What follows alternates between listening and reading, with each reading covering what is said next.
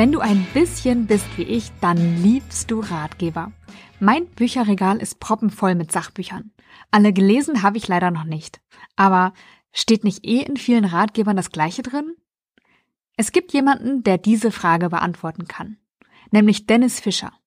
Dennis hat über 500 Ratgeber gelesen und für sich die Quintessenz aus jedem einzelnen Buch herausgeschrieben.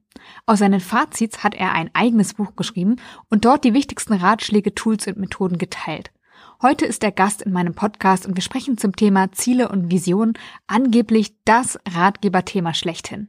Was Dennis zu erzählen hat, erfährst du in dieser Folge von Kopf, Herz, Erfolg, dein Podcast für eine erfüllte Karriere. Mein Name ist Janike und ich wünsche dir viel Freude beim Hören.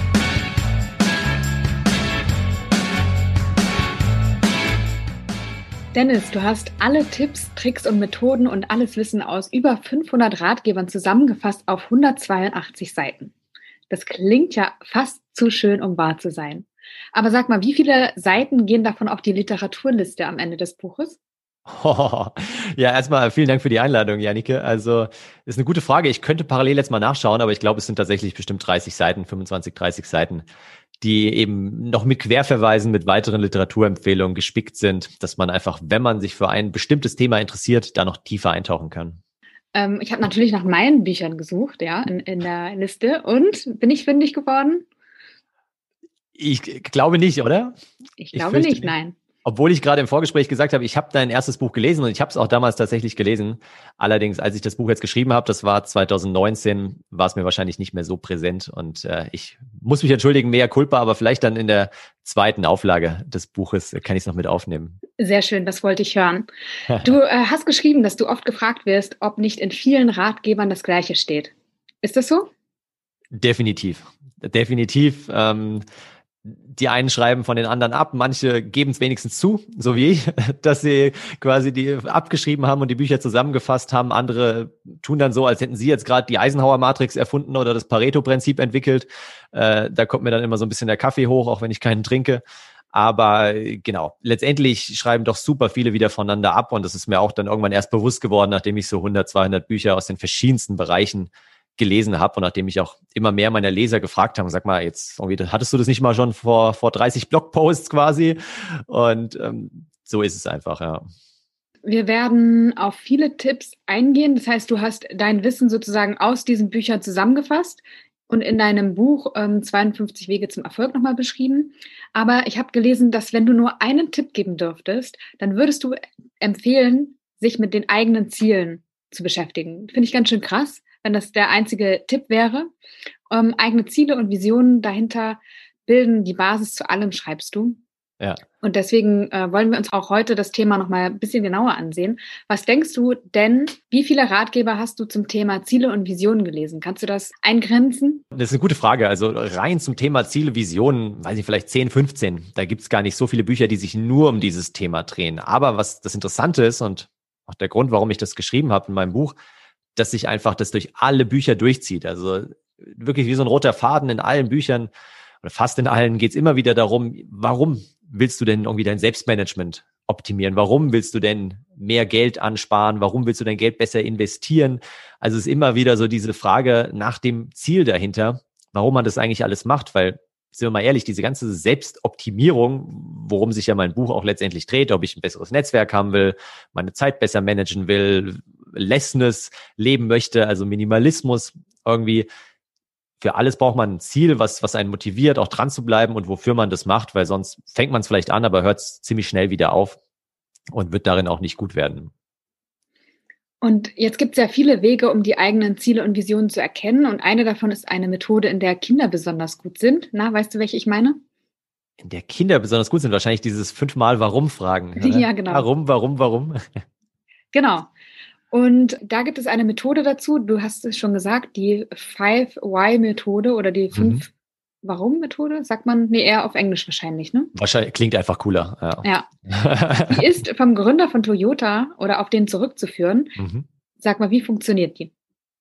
Gerne. Be äh, bevor ich es erkläre, noch kurz die Rückfrage. Du hast ja einen kleinen Sohn, ha, habe ich auch schon erfahren. Fragt er schon, also spricht er schon und fragt er auch so viel warum schon, oder? Nee, äh, der kann eins, zwei, drei, vier Wörter. Das erste war Mama natürlich, dann ja, kam klar, Papa, ja. Dann kam Gitarre, witzigerweise. Okay. Und jetzt äh, ganz neu dazugekommen ist Oma. Ah ja. Genau, das Warum hat er Gott sei Dank noch nicht. Ich äh, warte darauf noch. Ja, das wird er dann, wenn er den Podcast hier anhört, wird er danach nur noch Warum fragen. Also genau, das kommt tatsächlich, wie du schon sagst, ähm, aus der Automobilindustrie, ist auch schon ein paar Jahre älter und hat man eben so in der ja, im Qualitätsmanagement angewickelt, angewendet, nicht angewickelt, um herauszufinden, wo ist eigentlich so der wirkliche Kern des, des Problems, was ist so die eigentliche Ursache. Und da geht es eben darum, möglichst häufig warum zu fragen, wobei ich sage auch immer meinen äh, Coaches und, und Klienten und so weiter, die müssen jetzt nicht fünfmal warum fragen, weil sonst sind wir wirklich bei dem kleinen Kind, was du gerade gesagt hast, sondern man kann die Frage auch umdrehen. Wozu? Oder, ah, das ist ja interessant, erzähl mir mal mehr davon. Und da würde ich gerne noch mal tiefer eintauchen. Also einfach die Formulierung ein bisschen umdrehen. Aber tatsächlich wird's, kommt man dann halt irgendwann an den wirklichen Kern von der Aussage. Wenn jetzt jemand sagt zum Beispiel, ja, ich würde gern abnehmen, weil ich mit meinem Körpergewicht nicht zufrieden bin, dann kann man eben fragen, ja, warum? Ja, weil ich mich halt unwohl fühle. Ja, warum fühlst du dich unwohl? Ja, weil ich irgendwie äh, nicht mehr so richtig schnell joggen kann. Ja, und warum kannst du nicht mehr so richtig? Ja, weil halt früher bin ich mal irgendwie Marathon gelaufen und dann kommt man so langsam irgendwie an den Kern. Je tiefer man bohrt, je länger man fragt und findet man am Ende raus, ja, eigentlich will er vielleicht gar nicht wirklich abnehmen. Er würde gerne nur einfach ähm, wieder sich ein bisschen besser fühlen oder wieder ein bisschen mehr Sport machen. Aber ob er dafür jetzt unbedingt abnehmen muss, ist wahrscheinlich ein schöner Nebeneffekt aber ist nicht der eigentliche Grund. Okay, und zu diesem Kern kommt man, wenn man äh, mehrfach fragt, warum machst du das eigentlich oder warum willst du das eigentlich?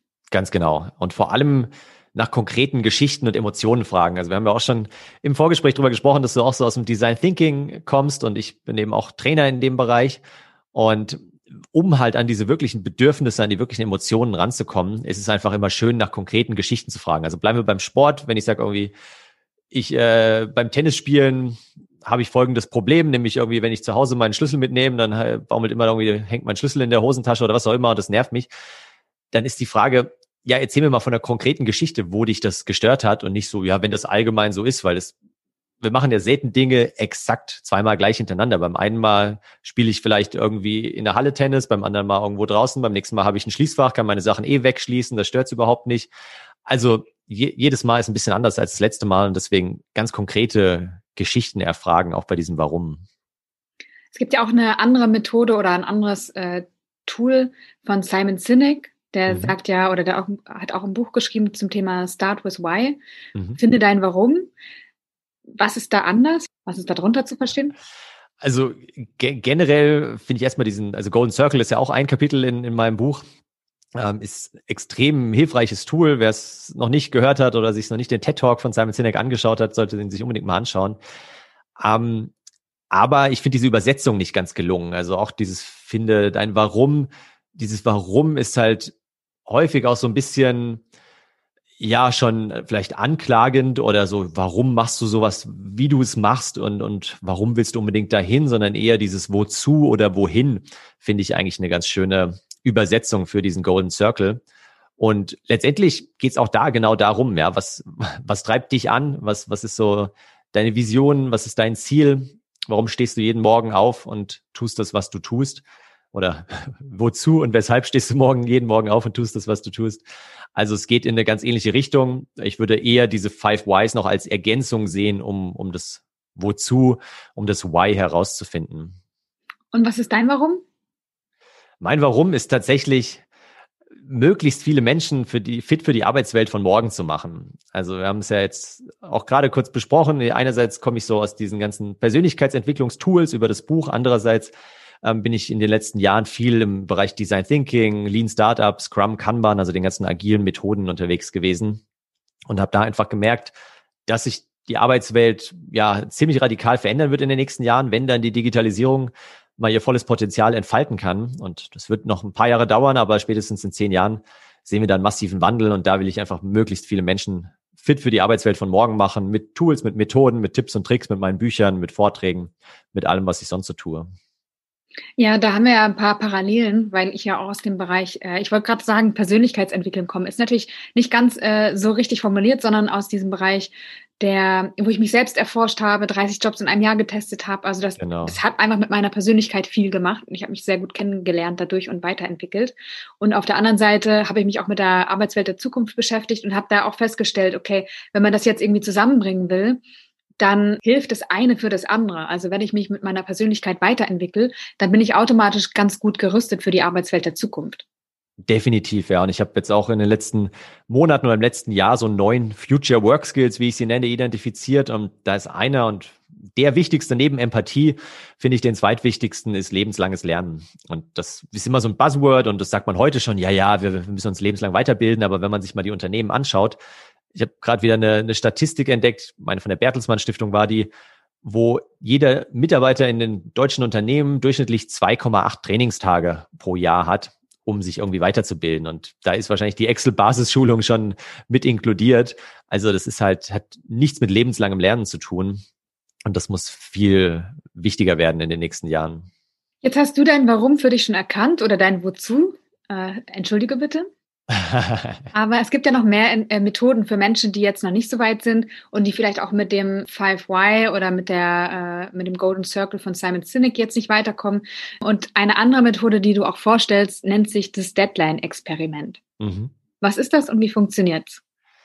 Das ist ziemlich hart, ähm, nämlich sich mal mit dem eigenen Ende auseinanderzusetzen. Also vielleicht Hast du auch das Buch Sieben Wege zur Effektivität gelesen? sagt dir wahrscheinlich was, dieses Seven Habits. Also das war so lange Jahre meine Bibel, weil er schreibt ja auch auf den ersten Seiten, dass er, glaube ich, 180 Bücher gelesen hat und daraus auch so das Beste für sich zusammengefasst hat.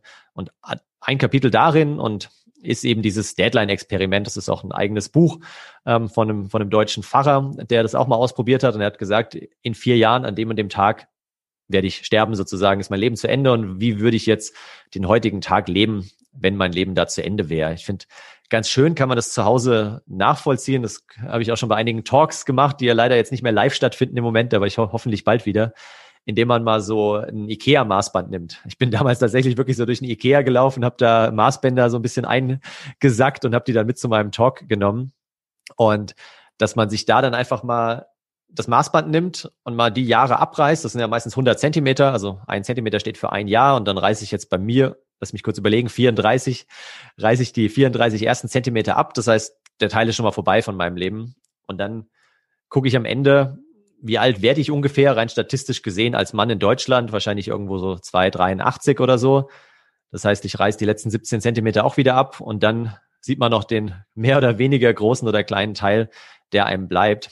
Und ja, es ist ein bisschen hart. Es ist jetzt für einen Einstieg, für so einen Talk äh, auch nicht ganz leichte Kost, aber es hilft einfach, sich dann mal darüber Gedanken zu machen, okay, was will ich denn jetzt mit der Zeit, die ich habe, noch machen?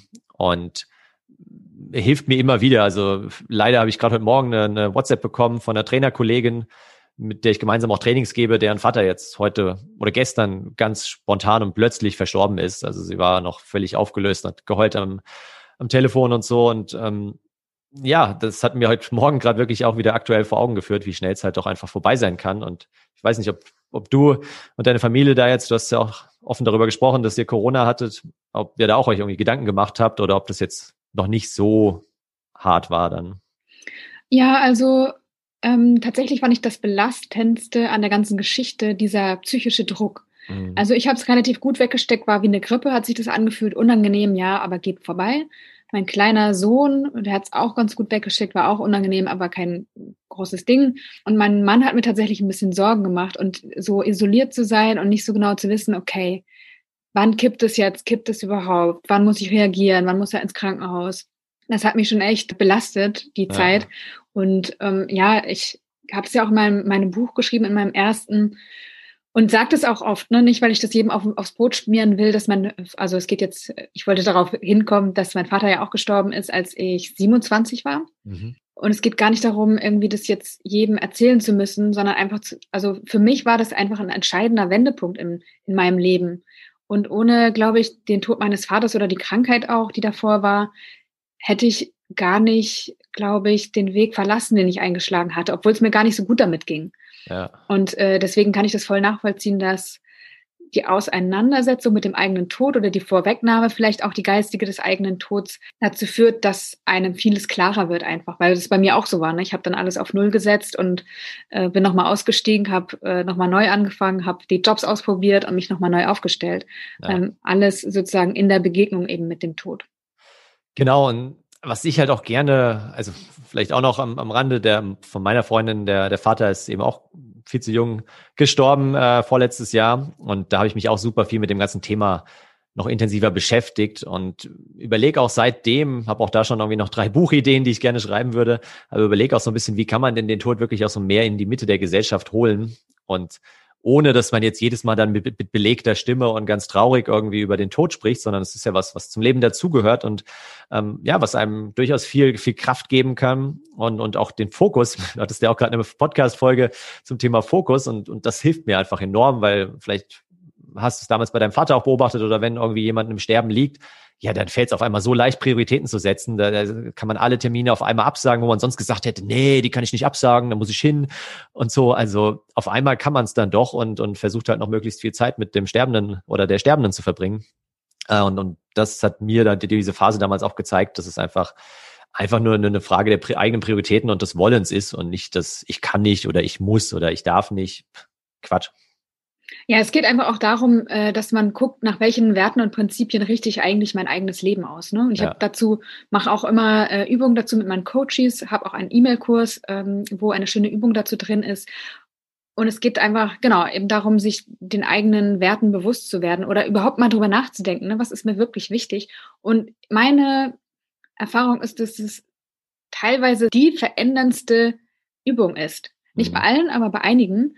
Und ich würde gerne von dir wissen, warum glaubst du, ist das so?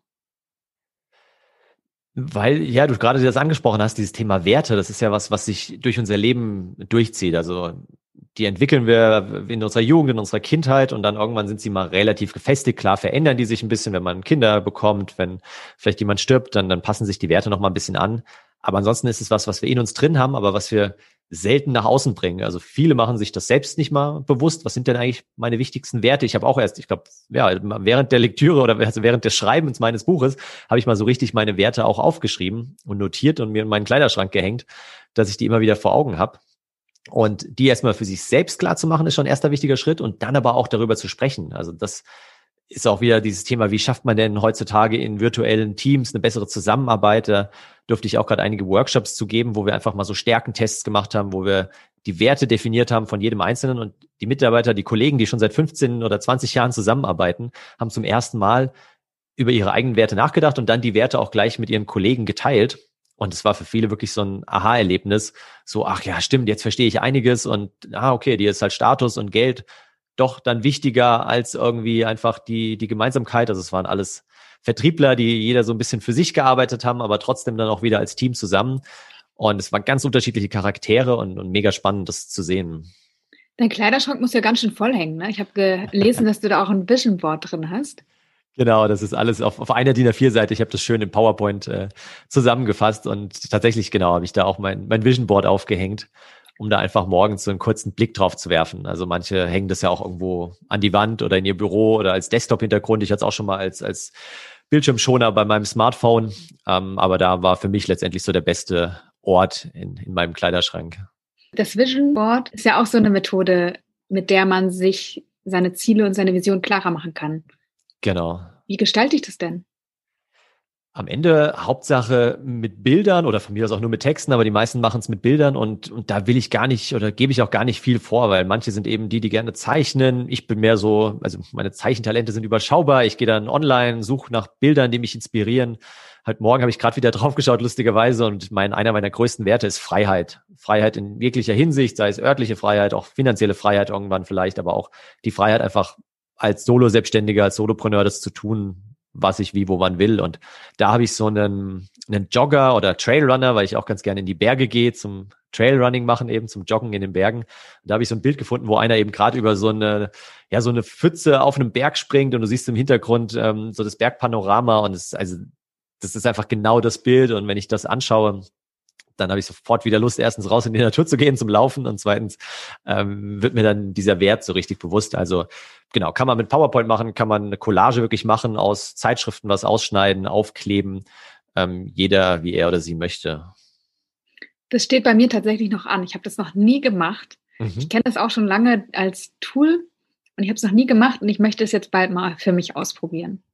Ja, also genau, ist auch nicht für jeden was, glaube ich. Vielleicht sagen auch manche, nö, liegt mir gar nicht. Oder andere habe ich wiederum, ich hatte auch eins, zwei ähm, ja, Leser meines Blogs damals, die haben mir dann ein Bild geschickt, wie sie das wirklich in richtig schöne, die waren sehr talentiert, haben das in richtig schöne Bilder gepackt und haben dann die Bilder in ihrem Wohnzimmer auch aufgehängt. Und es war jetzt nicht, da stand nicht fett drüber mein Vision Board, sondern es waren einfach schöne Bilder. Und für sie war das ihre Vision. Sie haben das damit assoziiert. Sie wussten das, aber alle, die zu Besuch kamen, für die war das einfach nur ein schönes Bild. Also sowas kann man natürlich auch machen. Ein Tipp, der für Menschen mit vielen Interessen Gold wert sein dürfte, ist, sich auf die Top 5 aus 100 zu konzentrieren, die man in seinem Leben nochmal gemacht haben möchte. Genau. Aus welchem Buch stammt dieses, äh, dieser Tipp? Von äh, John Strelecki mit seinen, also Café am Rande der Welt und Wiedersehen im Café am Rande der Welt, da hat er das beschrieben, aber eben auch in seinem Buch Big Five, wo es ja genau um diese fünf afrikanischen Tiere geht, die jeder mal gesehen haben will, der da unten auf Safari geht. Und angelehnt daran hat er eben dieses Konzept Big Five entwickelt, wo man sich die Frage stellen sollte, was sind denn so die fünf Dinge, die ich nochmal erleben, besitzen oder tun will in, in meinem Leben eben, bis dann das Maßband sozusagen zu Ende ist. Und das hilft tatsächlich gut. Was ich trotzdem empfehlen würde, wäre am Anfang einfach mal eine lange Liste zu machen mit, keine Ahnung, 20, 30, 40 Dingen, die man noch erleben, besitzen, tun will. Ob es jetzt ein VW-Bus kaufen ist, ob es ein Marathon laufen ist, ein eigenes Buch schreiben, mal irgendwie drei Wochen im Rucksack durch Asien trampen, ob es eine Firma gründen ist, Millionen verdienen, äh, ich weiß es nicht, äh, viel Zeit mit seinen Eltern zu verbringen. Einfach mal eine lange Liste schreiben und dann, wie du schon sagst, priorisieren und, und mal gucken, was sind denn meine Top fünf Dinge? Was sind so wirklich die fünf Dinge, die ich auf jeden Fall noch irgendwie machen will, besitzen will, tun will, bevor ich irgendwann das Zeitliche segne.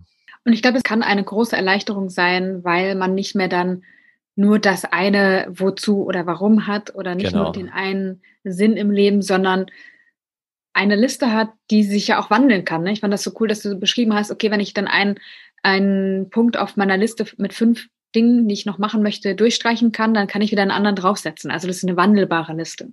Ja, also genau, äh, ja, definitiv. Ich bin gerade ganz begeistert, dass du mein Buch gelesen hast. Den Satz hat Marina in deinem Interview auch schon gesagt. Ich frage mich nur gerade, du hattest ja Lars Ament jetzt zu Gast. Hast du alle seine Bücher gelesen in der Vorbereitung oder nur eins von ihm? Äh, nee, tatsächlich habe ich nicht alle gelesen, aber ähm, einige. Okay, ja, aber ich habe auch sein Why Not, das, äh, das steht tatsächlich in meinem Buch drin. Äh, da habe ich eine sehr, sehr schöne Geschichte mit rausgenommen, die mich auch mega inspiriert hat. Vielleicht können wir die zum Schluss noch erwähnen und äh, deswegen komme ich gerade auf, auf Lars Ament. Ich kann mir auf jeden Fall vorstellen, dass man mit den Übungen, über die wir jetzt auch gesprochen haben, aber auch äh, wo noch mehr in deinem Buch zu finden sind, dass man so auf jeden Fall Klarheit über seine Ziele und Visionen bekommen kann. Wie schaffe ich das dann aber ins Tun zu kommen? Das eine ist ja ne, äh, mal sich zu überlegen, was man möchte wo man hin will, aber dann ist ja die andere Frage, wie komme ich ins Tun? Genau, vielleicht nochmal eine kurze Begriffsklärung auch zum Schluss, nachdem wir jetzt so viel über Ziele und Visionen gesprochen haben, nochmal ganz kurz der Unterschied, weil für mich zumindest, und so habe ich es auch eben in vielen, vielen Büchern gelesen, ist eine Vision wirklich sowas, was ganz langfristiges. Also ich will ähm, irgendwie, ja, möglichst viele Menschen fit für die Zukunft machen. In meinem Fall, das ist eine große Vision, ähm, die Ziele wiederum sind für mich das konkrete Herunterbrechen dieser Vision. Also was heißt das? Das heißt, keine Ahnung, ich will jetzt diese, ich habe so eine Challenge gestartet, weil ich gemerkt habe, an den Hochschulen, an den Universitäten gibt es da noch nicht so viel dazu, zu diesen Future Work Skills. Also habe ich gesagt, ich halte 100 Keynotes an 100 Unis und gebe einfach den Studenten was mit für ihre zukünftige Berufswelt. Und das ist jetzt für mich ein konkretes Ziel, diese 100 Challenges, äh, diese 100 Keynotes an 100 Unis. Also ein Ziel ist immer ein Herunterbrechen der Vision und das natürlich sollte man dann noch weiter herunterbrechen, am besten in Jahresziele beziehungsweise dann in Quartalsziele, um einfach sich zu überlegen, was, was kann ich jetzt dieses Quartal konkret für die große Vision tun, weil sonst ist es halt immer wie so ein Berg, vor dem man steht und man kommt eben nicht ins Handeln. Letzte Frage, Dennis. Was hat sich in deinem Leben verändert, seit du Ziele und Vision für dich klar hast? Gute Frage zum Schluss. Ähm, für mich fällt dieses ganze Thema Priorisieren, ja, mich selbst zu managen, den Fokus zu behalten, das fällt mir einfach deutlich leichter, weil ich mir dann immer wieder überlege und klar lasse ich mich auch ablenken im Alltag etc. Aber ich schaue dann immer mal wieder entweder auf mein Vision Board, auf meine Big Five und überlege mir, okay, das, was ich jetzt gerade tue, oder jetzt mache ich nicht minütlich, aber das, was ich heute getan habe, das, was ich letzte Woche getan habe, zahlt das irgendwie auf die Ziele ein oder geht das vielleicht in eine ganz andere Richtung und das ist was, was mir kurzfristig Spaß macht, aber mich langfristig eigentlich nicht diesen Zielen und meiner großen Vision näher bringt. Und dabei hilft es mir einfach enorm, zum einen und zum anderen eben, ja, das klar zu wissen, wofür ich gewisse Dinge tue und sie nicht einfach nur zu machen, weil sie irgendwie in einem Buch stehen und weil ich es gerade im Moment cool finde, sondern wirklich so diesen, diese Vision vor Augen zu haben. Dann danke ich dir, dass du dein Wissen und all die Methoden mit äh, mir und den ZuhörerInnen geteilt hast. Schön, dass du da warst. Alles Gute für dich und wenn ich darf, würde ich dich tatsächlich noch einmal in den Podcast einladen und zwar zum Thema Selbstmanagement. Würdest du kommen? Super gerne, ja. Da habe ich auch ein paar Buchkapitel dazu geschrieben und viel selbst ausprobiert. Also freue ich mich drauf. Danke dir.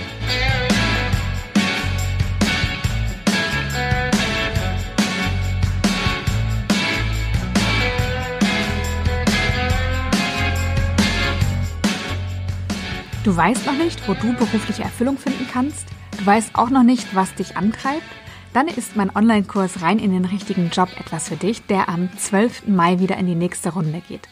Ich begleite dort Menschen, die sich beruflich neu orientieren möchten, um Sinn und Erfüllung im Arbeitsleben zu finden und um ihre Stärken einsetzen zu können. Wenn du magst, dann melde dich gern unverbindlich auf meiner Warteliste an, dann sende ich dir alle Infos zu, die du vorab brauchst. Den Link dazu findest du in den Show Notes. Ich freue mich auf jeden Fall auf dich und auch wenn du in der nächsten Folge wieder einschaltest. Bis dahin wünsche ich dir alles Liebe, deine Janike.